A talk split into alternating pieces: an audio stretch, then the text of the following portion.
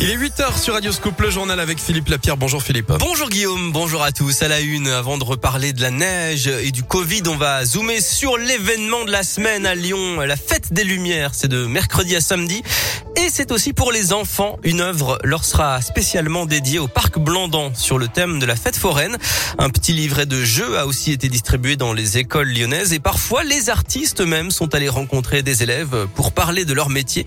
Exemple avec euh, cette classe de CE1 du groupe scolaire d'Aubier dans le 7e arrondissement avec Léa Dupérin. Ton cœur, par exemple, tu peux l'agrandir ou le réduire si tu veux avec le bouton qui est là. Tu peux rajouter une couleur. Si tu veux, on peut même le déplacer. Chacun son tour, il faut choisir une forme qui se met ensuite en lumière sur l'écran d'ordinateur ça plaît beaucoup à Elena, 7 ans et demi. Il nous montre ce qu'il fait lui comme métier et nous on peut faire des formes, on peut faire des petites lampes. C'est la première fois, j'aime bien vivre des expériences, du coup moi ça m'a plutôt plu. Transmettre sa passion aux enfants, c'est aussi ce qui plaît à l'artiste éclairagiste Émilien Guesnard. Quand euh, la Fête des Lumières m'a appelé pour faire des ateliers pour les enfants, euh, tout de suite j'ai répondu présent parce que je trouvais ça génial. Je trouve ça hyper important que les enfants découvrent cette esthétique-là qui au final très peu présent dans les musées, dans l'éducation et tout ça. C'est un métier rigolo et intéressant dans le sens où bah il n'y a pas d'erreur possible. Et puis même souvent les erreurs font des choses super belles, donc euh, c'est chouette. Son œuvre Octo sera visible place Gabriel Rambaud dans le premier arrondissement de Lyon. Et une dizaine d'écoles lyonnaises ont participé à ces ateliers. Vous retrouvez plus d'infos sur la fête des Lumières sur radioscoop.com et sur votre appli Radioscoop.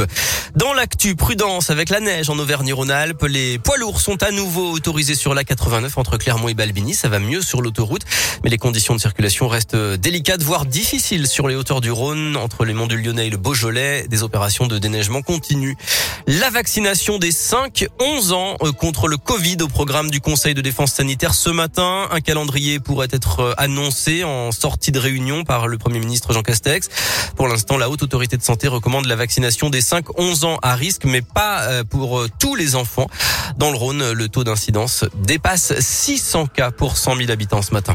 Un homme s'est jeté dans le Rhône hier soir près de Saint-Romain en Galles. Il a sauté du pont de l'âtre de Tassigny qui relie la commune à Vienne. Les pompiers de l'Isère sont rapidement intervenus pour le sauver en état d'hypothermie. Ces gens ne sont pas en danger selon le Dauphiné libéré.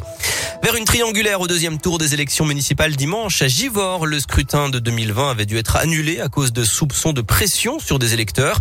Le maire sortant Mohamed Boudjelaba est en tête avec 40,5% des voix après le premier tour, 25% pour Christiane Charnet, 17,8% pour Fabrice Riva.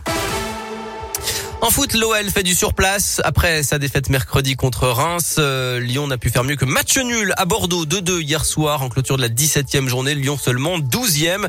Et l'international belge Jason Denayer s'est blessé. On en saura plus aujourd'hui sur la gravité de sa blessure.